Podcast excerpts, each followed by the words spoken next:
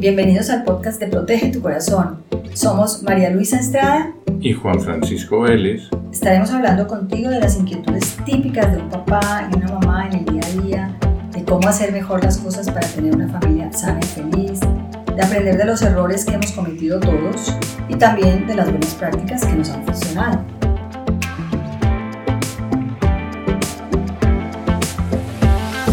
Hola, bienvenidos nuevamente a nuestro podcast. Eh, hoy tenemos un tema muy interesante. Hemos invitado a María José Abad, coordinadora de contenidos de Empantallados.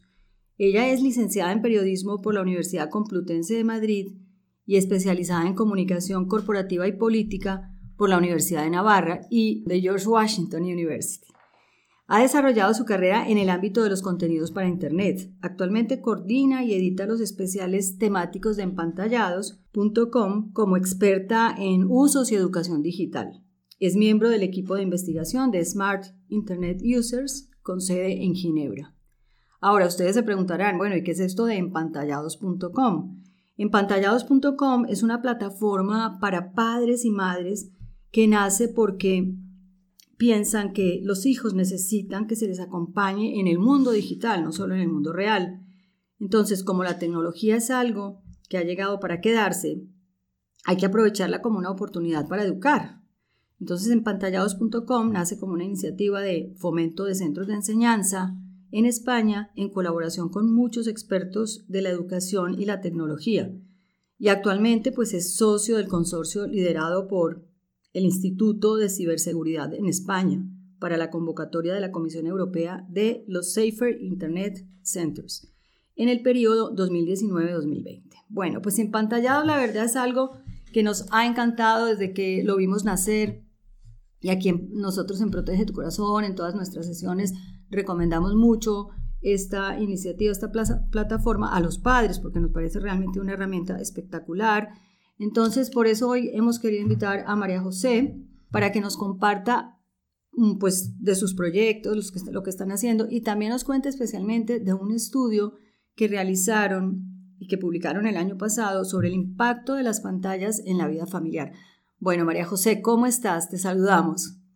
Muy bien. Oye, encantada de hablar aquí con México porque sois grandes embajadores de empantallados y nos encanta que, lo utilicéis muchísimo en el, otro, en el otro lado del Atlántico. Exacto, así es. Y bueno, y por muchos lados, porque ya sabes que nuestro programa está en 14 países, entonces, en realidad, incluso este podcast pues lo están escuchando en Argentina, en Paraguay, en Colombia, en, en, Italia, en Portugal, bueno, varios países. No te puedo hacer la lista, es muy larga, pero sí. Incluso eh, lo que hemos detectado es que también, por ejemplo, en Chipre, en Rusia, sí. En la India. Ah, sí, hay, unos sitios así súper curiosos donde escuchen nuestro podcast. Entonces, bueno, ya ves que, que sí, esto, esto es, no hay fronteras actualmente, no hay fronteras, definitivamente. Bueno, pues mira, cuéntanos un poco de, del estudio, de lo que pretendían, de todo esto, ¿no? Sí, sí, sí, y si queréis también un poco de empantallados, ¿no? Bueno, ah, cuéntanos primero un poquito de empantallados para que la gente lo sepa. Exacto. Sí, mira, pues empantallados Empantallados.com es una web abierta, eso pensaba mucho para padres, para padres y madres que cuando nacían pantalladas nosotros decíamos, eh, tenemos que hacer algo útil, práctico y también muy optimista, porque, por ejemplo, en España hay muchas cosas que hace la policía, pero muy pensadas en el lado del riesgo, ¿no? O sea, es que Internet es peligroso, Internet hay que tener cuidado con Internet, y es verdad que hay unos riesgos, y si yo fuera la policía, pues advertiría esos riesgos, pero también Internet y las redes sociales se pueden ver como una gran oportunidad para educar, ¿no? Y, eso es lo que quisimos hacer desde el principio, que fuese una web, si entráis es como una web como muy visual, muy atractiva, eh, muy positiva también, porque veíamos que los padres tienen tantísimo trabajo cada día que al final tenemos que hacer algo como muy poco a poco, muy que los padres se vayan formando, pero no que entren en una web y que sea una enciclopedia que sea inabarcable, ¿no? Sino que si seguís en pantallas en las redes sociales veréis que, bueno, que cada cierto tiempo contamos qué es lo que está más de actualidad, una nueva red social, unos consejos para educar en, en Internet de, cosas, de dudas que nos preguntan los padres. Y, y bueno, esto es en pantallas, o sea que todo el que nos esté escuchando que, lo utilice, es una plataforma gratuita y que lo difunda entre su gente, porque para eso lo hemos hecho, ¿no? Para que llegue a cuanta más gente mejor. Ahora mismo está en, castellano, o sea que es para cualquier padre que lo lee castellano. Muy bien, sí, excelente. sí, sí, y luego eh, os quería contar del estudio que hemos hecho que es sobre el impacto de las pantallas en la vida familiar. Eh, lo hicimos el año pasado con una consultora muy prestigiosa de España que se llama GAT3. y, la verdad es que nos salieron siete claves del estudio que os voy a contar un poco. ¿Qué, es lo que nos dieron las cifras analizando cuál es la situación en los hogares? Estudiamos los hogares españoles, pero realmente yo creo que se puede extrapolar a cualquier hogar de un país mm, desarrollado. ¿no? Exacto, estoy de acuerdo. sí. Sí, eh, la primera, el primer punto que vimos es que no nos damos cuenta de cuántas pantallas tenemos en casa, ¿no? Y, vimos que, en un hogar normal hay de media tres teléfonos móviles, dos televisiones, dos ordenadores, una tableta, una videoconsola y un lector de ebooks. Y decía la gente, ah, pues ¿cuánto? Y empezaba a pensar en su casa y cuando le contábamos el estudio a la gente decía, bueno, pues es que es verdad, en mi casa hay tantísimos dispositivos. Aquí un punto, que un primer punto que sí que diría a quienes esté escuchando es que, que intente hacer como un censo de dispositivos en su casa. ¿Qué, ¿Qué, dispositivos tengo en mi casa y para qué los utilizo? ¿Y cuánto? ¿Y cuánto los utilizo? ¿no? Eh, muchas veces eh, pensamos que el hito para un adolescente es darle su primer móvil, y lo es, ¿no? que luego os voy a hablar de esto. Pero es verdad que a veces no tenemos como localizado por dónde acceder a Internet. A lo mejor tienen una tablet y tienen pues todo Internet para lo que quieran y para consultar lo que quieran y no nos estamos dando cuenta porque, bueno, dotar es una tablet. Ves que la diferencia entre una tablet y un teléfono móvil es que con una tablet no se puede llamar, ¿no? Así como llamamos con el móvil, pero, pero lo demás es lo mismo, ¿no? Exacto. Eh, la primera clave que veíamos en este estudio es si las pantallas nos unen o nos separan, que es una pregunta así un poco eh, con truco, ¿no? Entonces, las cifras nos dijeron que el 66% de las familias, o sea, muchas familias piensan que les han ayudado en su logística familiar, y es verdad, ¿no? O sea, ¿cuánto nos ha ayudado, pues, los, bueno, pues el móvil a gestionar cosas, a, no sé, ya la gente no va al banco, ¿no? Sino que gestionas tantas cosas online y es una pasada, ¿no? Ah, Pero a la vez cuatro de cada diez padres decían que esto es un motivo habitual de conflicto con sus hijos. Y a veces que hemos contado este estudio, dice, bueno, cuatro de cada diez padres, todos tienen este problema, ¿no? Pues en pantallas también nace para, ayudar a esto, a que esta cifra sea menor, ¿no? O sea, que, que esto no sea, que las pantallas no sean un motivo de conflicto, sino que poco a poco vayamos como integrándolas en la educación de nuestros hijos. Y para eso se requieren límites, para eso se requiere, muchas veces también vemos que cuando son pequeños, pues un poco inconscientemente o un poco es que no se puede gestionar de otro modo, les damos el móvil en plan para que se callen, ¿no? En plan niñera tecnológica, ¿no? Sí. Y cuando crecen, pues es que es difícil prohibirles que utilicen el móvil o que lo utilicen menos, es que nosotros se lo hemos dado, ¿no? Entonces, bueno, creemos que lo importante en esto de las pantallas, igual que en tantas cosas, es el equilibrio. O sea, muchas veces cuando explicamos a los padres esto decimos que es como la dieta digital, como el menú digital, eh, pues mm, tiene que haber momentos en los que no haya pantallas y, y, en eso tenemos como que liderar los padres. Hay un descargable en, en pantallas que es una de las cosas que más triunfa, que es un parking para móviles. Ah, sí, sí. Vosotros podéis entrar en recursos descargables y os lo podéis imprimir. Entonces nosotros decimos eh, tiene como forma como si fuese un parking de coches, ¿no? Entonces decimos que ahí hay que aparcar los móviles según las normas que cada uno haya puesto en su casa. Pues eh, mientras estudian no hay móviles, pues ahí se aparcan. O también los padres que, que sepamos dar ejemplo de, de eso, de un uso saludable, que pues cuando lleguemos a trabajar, pues aparquemos ahí el móvil y que sepan que estamos para ellos en exclusiva y no a otras cosas, porque somos los primeros que es verdad que, que, a veces no sabemos cómo desconectar. Es que incluso en el estudio sale eso, ¿no? Que la mayoría de los papás se reconoce como de uso excesivo, sí. Sí, hay un punto dedicado exclusivamente al ejemplo de los padres, cómo se perciben los padres. Y mm, sí, ahora, ahora os contaré un poco más. Y también una de las cosas que, mm, que vemos es que ¿qué alternativas hay a las pantallas? Porque un adolescente no le puedes decir, no utilices el móvil, no utilices el móvil, no utilices el móvil. Es que, es que no, no, tendrá a lo mejor mucho efecto, pero sí que mm, pues ver qué, ¿Qué cosas les gustan? Pues es que si le gusta el deporte, pues comentárselo. Si le gusta, a lo mejor es que, aunque no nos apetezca nada, hay domingos que hay que irse de, excursión a, la naturaleza para que, y, y dejar los móviles en casa y, como crear esas costumbres familiares que luego las recordarán. Muy importante eso, ¿no? Las alternativas, porque en realidad si están, si no hay alternativas, pues la alternativa será agarrar el celular, ¿no? Eso es así. Y hay, hay una pregunta que me surge, María José, y es esta. Y eh, eh, esto que tú mencionas, que es un poco conflictivo, no se deberá a que los padres actuales, como no convivieron con los dispositivos cuando eran niños o pubertos o adolescentes, entonces vean, vean los celulares o móviles como un enemigo. Entonces, el conflicto que tú describes y que también vemos nosotros, ¿no crees tú que también se derive de un fenómeno generacional? Sí, sí, o sea, vemos de hecho que hay mucho cambio entre las diferentes generaciones de padres.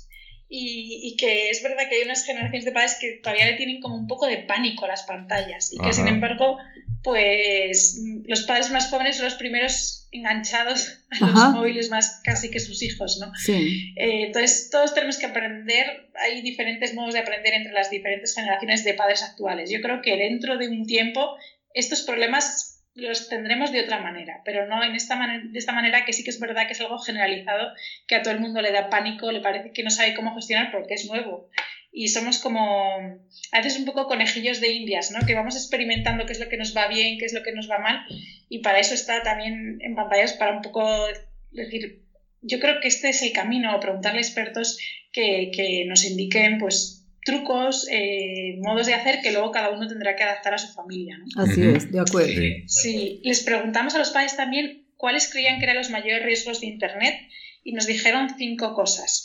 lo que más les preocupaba era el ciberacoso, y la relación con desconocidos. Y luego también el acceso a contenidos inadecuados, la pérdida de tiempo y la sobreexposición de su imagen. Pero era curioso cómo es verdad que quizá el ciberacoso es menos frecuente y les preocupa muchísimo más que la pérdida de tiempo o la sobreexposición de su imagen. Y preguntándole a, a una de las expertas que ha colaborado con el estudio, que es Charo Sadaba, que no sé si la conocéis, es decana de, de comunicación de la Universidad de Navarra y es, eh, investiga muchísimo sobre estos temas, decía, hay que hacer para los padres que a veces nos preocupa lo que casi no es es menos probable que les ocurra a nuestros hijos. No nos preocupa cosas que pasan todo el rato, o sea, que el postureo en Instagram, eh, cosas que les tenemos que ir ayudando, ¿no? Y, hay que ponerse a ello, ¿no? Es, y prevenir siempre es mejor que curar. Muchos expertos hablan de las cuatro Cs de los riesgos, que dicen que hay riesgos por contenidos, por contactos, por conductas y por comercialización, ¿no? Y,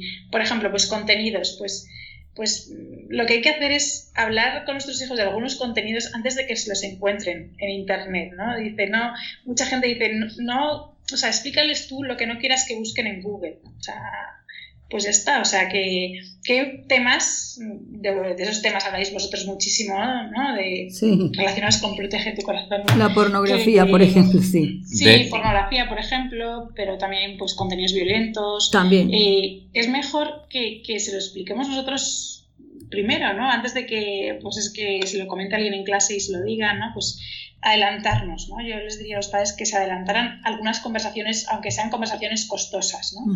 Em, de, hecho, de hecho, hay un... Hay, una sesión o taller de Protege tu Corazón que se llama Sé el Google de tus hijos. Un poco ah, con la idea, sí. sí, un poco eso, que los padres aprendan a, anticiparse y que no sea Google el principal informador, porque pues ahí se encuentra eso que tú acabas de decir, como un cóctel de contenidos, eh, digamos, sorprendentes, eh, al mismo tiempo atractivos, pero dañinos. Entonces, sí, la recomendación es anticipate, pero el inconveniente es que los padres se preguntan, ¿y cómo hablo? ¿Y qué digo? ¿Y qué gesto pongo? ¿Y en qué, momento del día? Sí, ahí es donde les tiene uno que ayudar mucho y, también hacer, hablar con, la, con claridad, porque también a veces le dan la vuelta demasiado al tema porque no se atreven a abordarlo, como por ejemplo el caso de pornografía, que no es el único, pero que es muy, muy recurrente. Los papás simplemente dicen, mira, es que no veas cosas inconvenientes, pero no les explican al hijo exactamente de qué se trata, entonces los hijos no pueden adivinar. Entonces, bueno, nosotros ahí insistimos mucho en que sean muy claros y estamos completamente de acuerdo con esa recomendación. Hay que anticiparse porque más vale prevenir que curar. Así sí, sí. Sí, pues nada, es que hace falta mucho los talleres de Protege tu Corazón. ahí, ahí nos complementamos todos. sí, bueno, entonces, síguenos contando. También por contactos, ¿no? Que pues con quién se relacionan y a veces también tenemos que ser un poco, digamos, brutos con nuestros hijos, ponerles algún vídeo de estos que hay en internet impactantes. Uno de los colaboradores, patrocinadores de este estudio, del estudio que hemos realizado es Orange, que tiene como toda una línea de vídeos que se llama Por un uso log de la tecnología y hay uno sobre grooming muy interesante, uno sobre cómo los cómo los adolescentes se pueden relacionar con gente que piensan que es una persona pero realmente es otra. ¿no? Buenísimo, sí. Sí, yo creo que a veces los vídeos transmiten tanto que hay que ponernos, hay que sentarnos en el sofá con nuestros hijos y ver algún vídeo de estos y luego comentarlo, ¿no?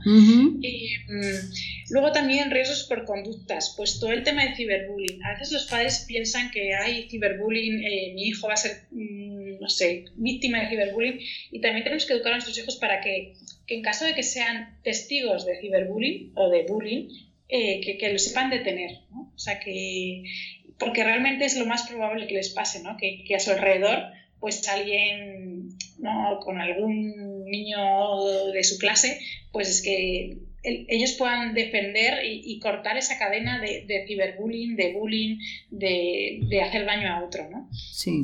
Y, y, luego el último, que ahora está como muy, muy, muy de moda ¿no? en los medios es toda la comercialización de los datos. Pues también saberles explicar a, nuestros hijos que nada es gratis en la vida ¿no? y que muchas veces bien, o sea, las cosas que en Internet parecen gratis pues es a costa de ceder nuestros datos, que no, que no podemos meter nuestros datos en cualquier sitio porque, porque eso es información que, que luego no se sabe dónde va a acabar, ¿no? Y bueno, pues todas estas cosas que a nosotros nos parecen como muy evidentes, pues también que ellos las sepan, ¿no? Exacto. Y mm, hay una, otra de las expertas que colaboró con este estudio, que es María Zalvidea, que habla mucho de, que hay que dialogar con nuestros hijos, pero como si fuese pues un proceso que tiene cuatro fases, ¿no? Dice que hay que entenderles, ¿no? No podemos decir, es que Internet es lo peor, ¿no? O sea, eso que decís de las generaciones, pues es que, uff, esto me da pánico, es horrible. Bueno, pues es que si nuestro posicionamiento anti-Internet es como esto es el demonio, pues es que no nos contarán nunca nada, ¿no? Pues intentar entenderles el segundo paso es como conocer su mundo ¿no? y intentar eso, interesarnos por, por, por, su mundo, por el videojuego que les gusta, que a nosotros nos parezca que es que no tiene ningún sentido. Eh, también cuando a veces hablamos con padres, también ayudarles a caer la cuenta de que ellos cuando eran jóvenes también hacían cosas que no tenían mucho sentido, ¿no? O sea, que, es algo que, que, se pasa con la edad, ¿no? Eh, el tercer paso, pues intentar conectar con ellos, o sea, eso, interesarnos por, por, su mundo y solo así, en el último paso, podremos proteger y educar, ¿no? Pero, pero sí, intentar eso, acercarnos a su mundo, porque si no nos mirarán como mi padre no tiene ni idea de esto, ¿no? Y no seremos como un interlocutor válido con ellos. Em, eh, luego sí, dime, no, que estaba viendo eh, en el estudio también alcancé a observar que eh, la mayoría de los papás no hacen cosas con los hijos en internet. Por ejemplo, jugar un videojuego juntos, muy escaso, ¿no? Muy bajito la respuesta. Entonces, pero bueno, es que no es fácil, ¿no? No es fácil por el no es Fácil, no es fácil, pero, pero sí que es verdad que sí, que eso es una manera también de protegerles, o sea, entender su mundo y acercarnos. Y no pasa nada que una vez nos aburramos mucho jugando un videojuego. a veces nos preguntan, ¿este videojuego es bueno o es malo para mi hijo? Y yo creo que solo viendo el tráiler y jugando 10 minutos con él lo vas a averiguar tú mismo. O sea que... Y también cada padre es quien tiene que tomar esa decisión muchas veces. Hay videojuegos que, que son horribles y no recomendables, pero hay otros que a lo mejor depende de la madurez de tu hijo, de, de la edad. Eh, si tú juegas 10 minutos es que lo vas a ver, lo vas a ver si, si, si, si es conveniente para él o no. Claro. Eh, Muchas veces también los padres quieren, otra clave que hemos estudiado es cómo protegen los padres a sus hijos, ¿no? Y muchos pues utilizan controles parentales, pero también vemos que cuando nos preguntan si es eficaz los controles parentales decimos que hasta determinada edad. O sea, cuando a partir de 10 años los controles parentales son pues un aliciente para saltárselos. O sea, eh, hace poco Es otro reto. Sí, sigue, es como un desafío, yo me lo voy a saltar. Y si hay compañeros o amigos que ya lo hicieron, pues me van a enseñar también. Sí, sí, Yo creo que sí, que no podemos confiar tanto, tanto en los controles parentales que los pongamos y nos olvidemos, ¿no? A lo mejor hay determinadas edades cuando son muy, muy pequeños que sí que es bueno que estén o que, que instalemos algún tipo de filtro, pero luego no. Nos contaron hace no mucho que un padre de un colegio estaba muy, muy contento porque había desarrollado una aplicación para sus hijos y que a determinada hora de la noche se, se, apagaban los dispositivos de toda su casa y que ya todo el mundo se iba a dormir y tal. Y luego descubrimos por los amigos de, de este, de su hijo, que, que cambiaban el uso horario. Ah. claro, Sí, en España ponían la hora de México, tenían internet para rato. Pues claro. Qué inteligente. Es, que al final yo creo que echa la ley, echa la trampa. O sea, que, que para cuando son pequeños sí, pero luego creo que, que la educación es eso, ¿no? Que, que, nuestros hijos hagan delante nuestro lo mismo que hacen detrás. O sea, que... Sí, porque en realidad eso es el carácter, ¿no? Hacer lo que uno debe sin que nadie lo esté mirando. Claro. Hacerlo correcto. Sí, sí, sí. Mm. Yo cuando cuento esta anécdota me parece que es súper... Sí, muy ilustrativa. Total. Mucho. Y mm, bueno, esto. Eh, cuando decíais hay que jugar, jugar con los hijos a los videojuegos o intentar o esto ha salido, pues es verdad, ¿no? Es verdad que a veces las las conversaciones que tenemos con nuestros hijos sobre Internet son en plan de seguridad, de no hacer, de tal. Y a lo mejor también hay que animarles a que utilicen Internet para, pues, para ver vídeos de YouTube y aprender cosas sobre un talento que ellos tienen. Hablando con padres, nos han explicado, muchos nos han contado cómo muchos hijos han aprendido a tocar la guitarra de no sé qué especialidad viendo vídeos de YouTube, eh, cómo los mejores profesores particulares están en YouTube y es una pasada de matemáticas, de física. Pues también que ellos sepan que nosotros sabemos que el potencial de Internet es brutal y que ahí pueden aprender mucho, ¿no? Y también muchas veces en vez de decirles, no utilices Instagram, pues decirle, ¿por qué no utilizas Instagram para, para aportar algo al mundo? O sea, para, para contarles tu afición, para mostrarles esto que haces también, esta afición, de esta cosa de manualidades que se te da fenomenal, de, o sea, el para qué. Sabemos que, que la clave de las preguntas, o sea, la pregunta no es cuánto tiempo mm, eh, estás en Internet, que también puede serla, pero ¿para qué, ¿para qué utilizas Internet? ¿Para navegar sin rumbo o para, para algo concreto? Y eso yo creo que los padres ahí tienen un, papel súper importante en descubrírselo, ¿no? Y... Mm, bueno, es un reto, yo sé que es un reto y no es tan fácil. Exacto. pero, eso bueno. pero bueno, estamos llenos de retos, ¿no? Como padres hay muchos retos. Eso que tú mencionas es como decirle a los padres, proponerles que lo vean con signo más. sí, eso, podría ser el titular, este resumen. Sí, sí, sí, sí, Y que al verlo así, entonces la aproximación a, a los hijos es también con signo más.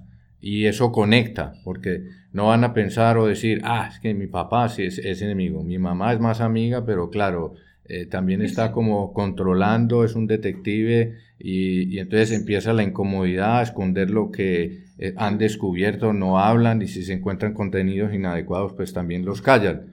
Pero e, esa aproximación es amigable, entonces papá, mamá, les cuento qué o eh, tengo esto, ¿qué opinan? Entonces, como decirle a los papás, esto será una entrada que no desaparecerá de la cultura humana, se va a modificar. Entonces hay que aprovecharla, es un tesoro. Es como decir, no le echo gasolina al coche. No, pues es que ya el coche circula por todo el planeta. Hay que verlo en positivo. Así es. Sí, es como vivir con coche sin aire acondicionado porque no quieres eh. estar en la última. Pues no, eh. no tiene mucho sentido, sí. sí. sí, Y mm, luego otra clave, la cuarta clave tiene que ver con la edad de la primera pantalla. Muchos padres dicen, eh, bueno, yo creo que la edad recomendable para el móvil son los 13 años. Y les preguntas, ¿y a qué edad se lo diste? Y dice, pues a los 11, ¿no? Mm. Y hemos preguntado a esos padres que se lo dieron a los 11 si se han arrepentido de haberse dado pronto. Y un 40% de los padres se han arrepentido de haberse dado demasiado, les parece que ha sido demasiado pronto. O sea que, que a veces también, también pasa en las familias que tienen varios hijos que con el primero hacen una cosa y luego dicen, Buf, esto lo he hecho bien o lo he hecho mal y con eso rectifican, ¿no? Eh, esto lo hemos visto mucho. Lo que sí que vemos es que más que nosotros recomendar una edad, que dependerá muchísimo del carácter del hijo, de la madurez del hijo, eh, sí que vemos que el móvil no puede ser de repente barra libre a todos los contenidos, a todo Internet, sino que hay que establecer unas normas con ellos y para eso tenemos, por ejemplo, la web en pantallas, mm, también en recursos descargables, un contrato ante el primer móvil. Que, es una serie de, de normas que se pueden poner con nuestro hijo sobre esto ante la llegada del primer móvil de qué tenemos que hablar con nuestro hijo, cuáles son las condiciones que al darle el móvil eh, pactemos y cada uno pues se puede adaptar, pero es verdad que, sí que ayuda muchísimo pues que sepan que esto no es, bueno, ya tienes el móvil, ya puedes hacer lo que quieras, sino establecer ya de antemano que sepan que sí, les damos un móvil, pero con unas determinadas condiciones. Y una pregunta, el, la, la recomendada es 13 pero en el estudio se encontró el porcentaje de uso por debajo de 13. Sí, o sea, la mayoría de los padres se lo habían dado a los 11 años. A los 11. A los 11. Pero por debajo de 11, eh, pues debe ser un, un porcentaje de qué? 33, 40. ¿O cuánto? o sea, es mucho, mucho, menor, pero, pero también lo hay. O sea, ha habido un momento, yo creo que también estamos viviendo como la sociedad como un cambio de tendencias. Antes era como lo más tener móvil y, por ejemplo, en España era el regalo de primera comunión, o sea, bastante más pequeños. Pero también se dieron, yo creo que la gente se está dando cuenta que es que tener un móvil es como tener un, no sé, un coche de Fórmula 1, si lo das a un niño muy pequeño, pues es que no, no, no va a ningún lugar, o sea que no tiene mucho sentido. Entonces, bueno, pues está viendo, pues a lo mejor el regalo estrella es la tablet, que en realidad es parecido, pero sí que se dan cuenta de que no, es tan bueno darle un móvil tan pronto. Y eso también es súper bueno porque los propios padres en general, la sociedad en general, pues se dan cuenta de que sí, que adelantar la tecnología pues no es lo mejor. Y de hecho, pues muchos padres sí que recurren a nosotros y nos preguntan, oye, cuando ¿a qué edad es bueno que los niños tengan pantallas? Y es verdad que menores de dos años la Asociación Americana de Pediatría dice que cuanto menos pantallas mejor. Es mejor que no haya pantallas, ningún contacto de pantallas, por el proceso neuronal y por el desarrollo del cerebro de los niños. Claro. Y menores de 6 años, muy, muy poco. O sea, dicen que como máximo una hora al día, pero si no tienen pantallas, los menores de 6 años, mucho mejor. Claro. ¿Y qué dices tú o el estudio o empantallados del fenómeno que en las escuelas es cada vez más común que las tabletas sean ya el vehículo, la fuente de, pues, de todos los contenidos y muchas de ellas tienen conexión a Internet. O sea que se vuelve casi que para los padres imposible no, pues, que, que, que, controlar eso, que los hijos no estén expuestos a contenidos. Y eso a cualquier edad, 5, 6, 7, etcétera. Eso, eh, ¿qué recomendaciones pueden dar ustedes eh, eh, que arroja el estudio respecto a esa posibilidad? Sí, pues mira, de, en pantallados no se mete mucho en el aula, ¿no? Sino que es que eso es todo un tema, la innovación educativa y como es más la educación en la familia. Pero sí que es verdad que como criterio sí que diría que, es verdad que cuando elegimos un colegio elegimos como su proyecto educativo y si, si, si el profesorado está preparado para utilizar bien las, los medios digitales, las tabletas, si hay como unos acuerdos entre padres y profesores en cómo se van a utilizar. Muchas veces esas tabletas tienen como unos sistemas para que, para que no se acceda a, determinados contenidos o que el acceso a Internet esté limitado. Bueno, pues mejor, ¿no?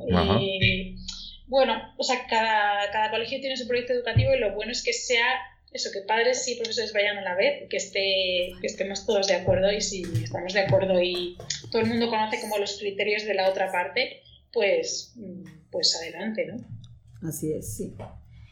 Así es, sí, es un tema diferente, ¿no? De todas maneras, el colegio y, y los padres ahí también, porque muchos padres a nosotros nos dicen, bueno, es que el colegio ya me puso un problema, porque al al establecer que la tableta sea la, ya la herramienta y que incluso no haya ni cuadernos ni lápices, eh, pues me trae un problema a casa, ¿no?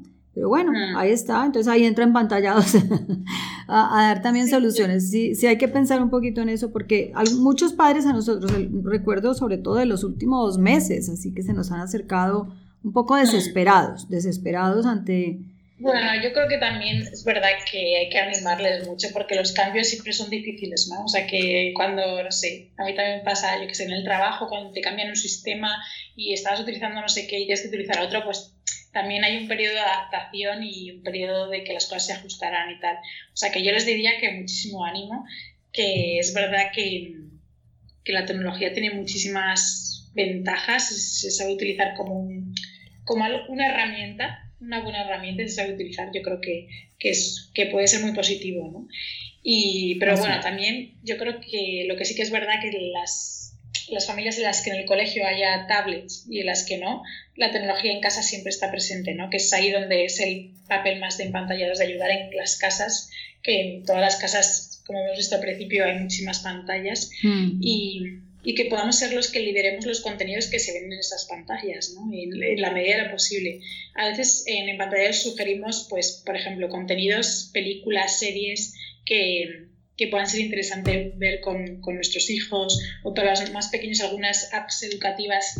El otro día me enseñaba un profesor, eh, su hija, que hacía con una aplicación de cuentos eh, unas, unas cosas alucinantes, ¿no? Y, hay, un, hay un experto que se llama Álvaro Barona que tiene una web que es Generación Apps, que es muy, muy chula. O sea, ahí podéis encontrar ideas de aplicaciones, pero muchísimas. A veces las aplicaciones también son para niños más pequeños, ¿no? Pero, pero a veces es como, es que no sé qué dibujos ponerle o no sé qué hacer, pues es que hay aplicaciones que son una pasada, ¿no? ¿Cuántas cosas pueden aprender jugando? Porque es lo divertido, ¿no? De las aplicaciones que, que puedes aprender tantas cosas de ciencia, de esto, de cuentos, de no sé, de mil historias eh, jugando, ¿no? Sí, sí, así es. Y, en pantallados tiene, por ejemplo, un top ten de aplicaciones de ese tipo, por decirlo. Por ejemplo, en aplicaciones educativas confiamos mucho en este experto Álvaro Barona. Entonces, pues si ponéis apps educativas en el buscador de pantallas, os saldrán recomendaciones de que él nos ha dado, listados que él nos ha hecho. Eh, sí, podéis encontrar ahí. Hay también un artículo que es 10 recomendaciones de películas y series documentales que podéis ver con tus hijos. Por ejemplo, en ese artículo hay un youtuber que se llama Jaime Altozano que sabe muchísimo de música y se ha vuelto como súper famoso y explica cómo las canciones modernas tienen su base en cosas más clásicas, explica los ritmos, es una pasa, es un friki de eso y tiene millones de seguidores. Pues eh, también podemos como como tener la ilusión nosotros de, descubrirles a nuestros hijos cosas de youtubers que, que, que, son una pasada, ¿no? O sea, que no sea el típico youtuber que habla de videojuegos y que solo dice palabras, pues también hay youtubers más allá de eso, ¿no? También como saberles detectar como los talentos que tienen y ver también en internet cómo los pueden ellos reflejar o cómo pueden ver otros contenidos que les ayuden a, a mejorar ese talento. Yo creo que eso es súper importante. Y, y, volviendo a, las claves, la sexta clave tiene que ver con eso que me decías, María Luisa, de quién tiene más problemas, los padres o los hijos, ¿no? Sí. Y, y de, hay un, uno de cada tres padres dice que su uso es excesivo de las pantallas y que lo sabe y que no sabe qué hacer, ¿no? Sí. Pero que, que es real, ¿no? Y bueno, pues a los padres diríamos que mucho ánimo porque solo ser conscientes de que hacemos un uso excesivo pues es el primer paso para poder cambiar y poder decir, mira, parking de pantallas o lo que sea, ¿no? Pero es verdad que, que es que los niños por absorción copian todo, ¿no? Mm. Y, y nada, y luego también eh, les preguntábamos si estaban preparados los padres ¿no? para educar en este reto digital. El 60% de ellos nos decían que quieren saber más, ¿no? o sea, que, que, están... Que, claro, es una oportunidad. un pequeño porcentaje decían, he tirado la toalla, ¿no? pero la mayoría, la gran mayoría decían, quiero saber más. ¿no? Eh, pues para eso nació pantallados y para eso...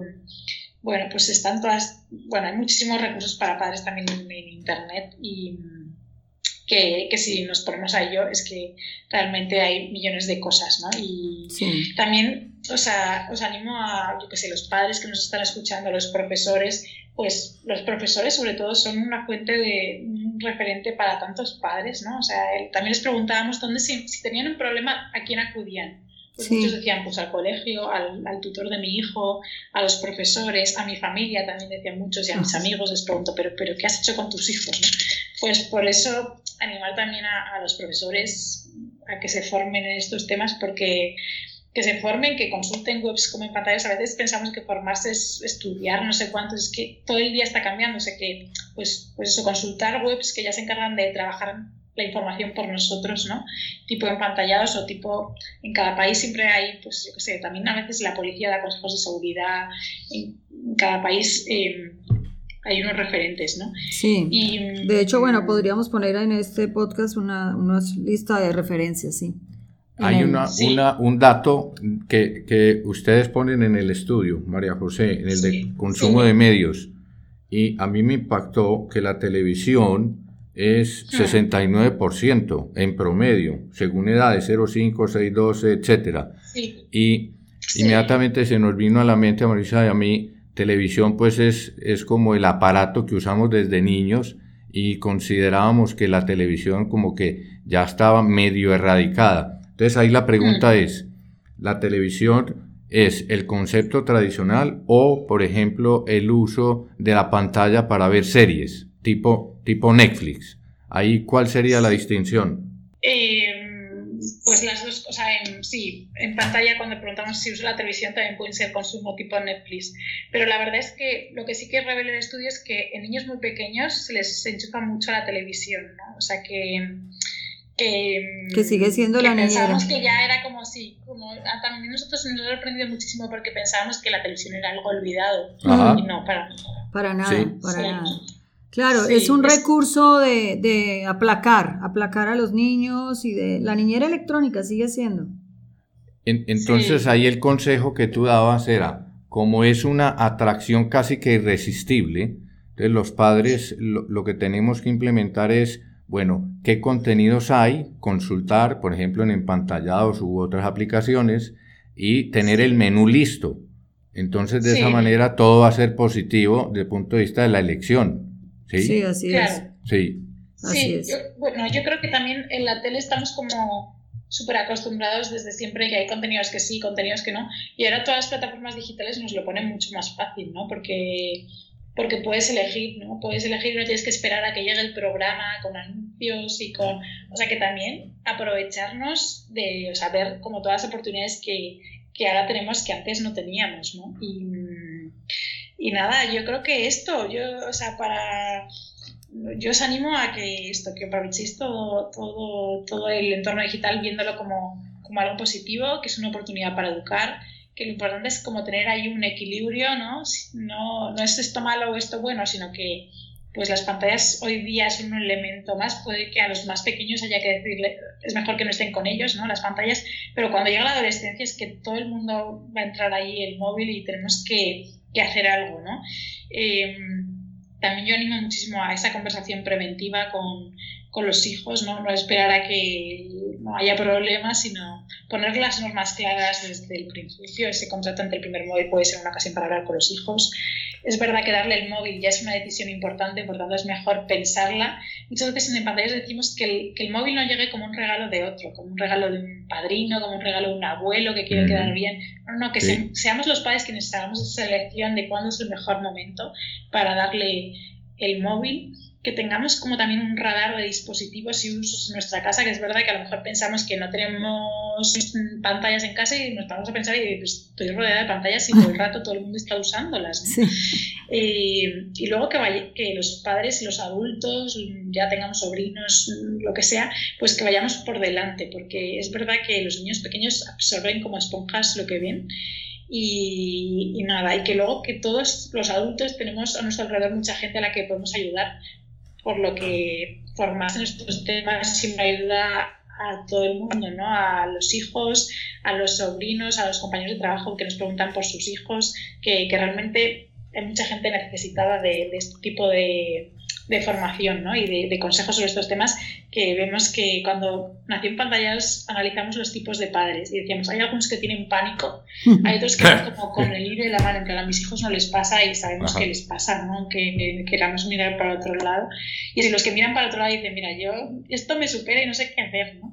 pues yo no, os animaría a todos a afrontar el tema y que que, que, las pantallas también pueden ser divertidas, ¿no? Si, si las aprovechamos para, para bueno, pues Así son un reto, es verdad que es un reto que no es fácil, pero, pero bueno, hay, hay mucha gente dispuesta a ayudarnos con este reto. De acuerdo. Bueno, ustedes, ustedes, fíjense, en, primer lugar, yo tenía una pregunta como con la idea de terminar.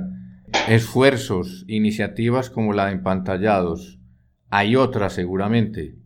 Nosotros, o sea, de verdad no queremos como ser la única fuente y de hecho nosotros siempre hemos dicho que Empantallados es una fuente de fuentes, o sea que nosotros invitamos a mucha gente a participar en Empantallados que sabemos que, que tienen recursos webs útiles en ciertos temas. Por ejemplo, os he dicho la de aplicaciones, Generación Apps. Si queréis aplicaciones, es el mejor referente de aplicaciones. Em, Qué bien eso. Bueno, yo, yo pienso una cosa, que por ejemplo, los expertos que ustedes eh, invitan, eh, o sea, como que hay, digamos, en, este, en realidad con todo este tema de las redes, pues estamos todos, eh, digamos, promoviendo a otros o... Sí, y eso es lo, que yo creo que es clave, ¿no? Que, hay un... Del estudio lo podéis consultar en empantallados.com barra estudio 2018 que es cuando se hizo el trabajo de campo. Y ahí tenéis todas las entre... o sea, hicimos siete claves, que os he resumido yo ahora, con siete expertos que hablaban de esas claves. Esos siete expertos, esas entrevistas, que las podéis buscar también en el canal de YouTube en pantalla, son una pasada y son expertos que colaboran con nosotros igual que colaboran con, con, con que tienen su actividad profesional en otros campos, ¿no? Ahí está, por ejemplo, Fernando Alberca, que es del mundo de la educación, es autor de bestseller de educación, escribió un libro que dice quiero... Tiene uno de adolescentes, ¿no? Todos los, sí, uno de adolescentes que ha sido también bestseller, eh, uno que es todos los niños pueden ser Einstein, otro que dice eh, tu, tu, hijo a Harvard y yo en la hamaca, o sea, tiene títulos súper divertidos que ayudan muchísimo a la educación. Sí. Y Fernando Alberca. Luego tenemos también a Gustavo Entrala, que es un experto en innovación, en branding y en tendencias. Él viaja muchísimo a Estados Unidos a ver qué es lo que está moviéndose allí de tendencias y también nos ayuda con el estudio. Y maneja un enfoque muy positivo, sí. Marian Rojas, que seguro que la conocéis, claro, es sí. un libro, ¿no? Cómo hacer que te pasen cosas buenas, que también está en los vídeos del estudio empantallados. Eh, Charo Sadama, que ya la acabo de decir, que le he citado antes, ¿no? que es de Canadá de la Facultad de Comunicación de la Universidad de Navarra. Sí. Fernando Sarrais, que es un psiquiatra que es una pasada, también de... En el vídeo hablas sobre el poder de la conversación, ¿no? Sí. Cómo, tenemos que recuperar eh, el diálogo en casa, ¿no? Y María Zalvidea, que también habla muchísimo sobre tendencias, tiene un blog que se llama Cosiendo la brecha digital y también es súper interesante. O sea que, que, realmente en Embarrados caben todos, ¿no? Caben muchísimos expertos que a su vez tienen plataformas y que hacen muchísimo en muchísimos ámbitos. ¿no? Así o sea, son otras fuentes ya. Excelente, claro, porque cada uno de, ahí se desprenden otras cosas.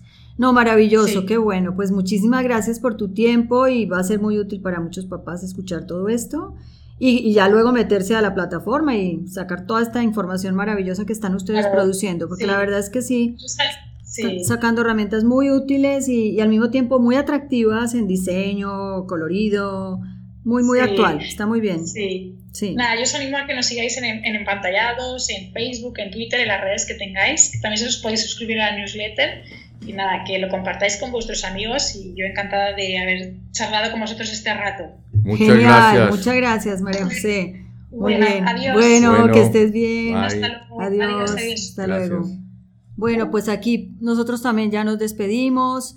Eh, la verdad que ha sido muy, muy interesante escuchar a, María José y todo este estudio que arroja unos datos muy, pues nos hacen reflexionar, ¿no? Porque en realidad eh, hay mucho por aprender y, y, qué bueno que los papás dicen estamos abiertos y queremos aprender más. Y bueno, para eso también estamos nosotros con, con nuestros programas, nosotros de hecho lo hacemos, vamos a los colegios, tenemos muchísimas, mm, digamos, talleres para padres con hijos sobre el tema de la tecnología, eh, cómo manejar las redes, o sea, si la tecnología, mm, eso, une o desune, cómo ayudarle al adolescente con este Internet ilimitado, etcétera. Hay muchos, muchos de nuestros talleres que los pueden investigar también en nuestra página. Bueno, invitados a, a seguirnos en las redes y hasta la próxima. Muchas gracias.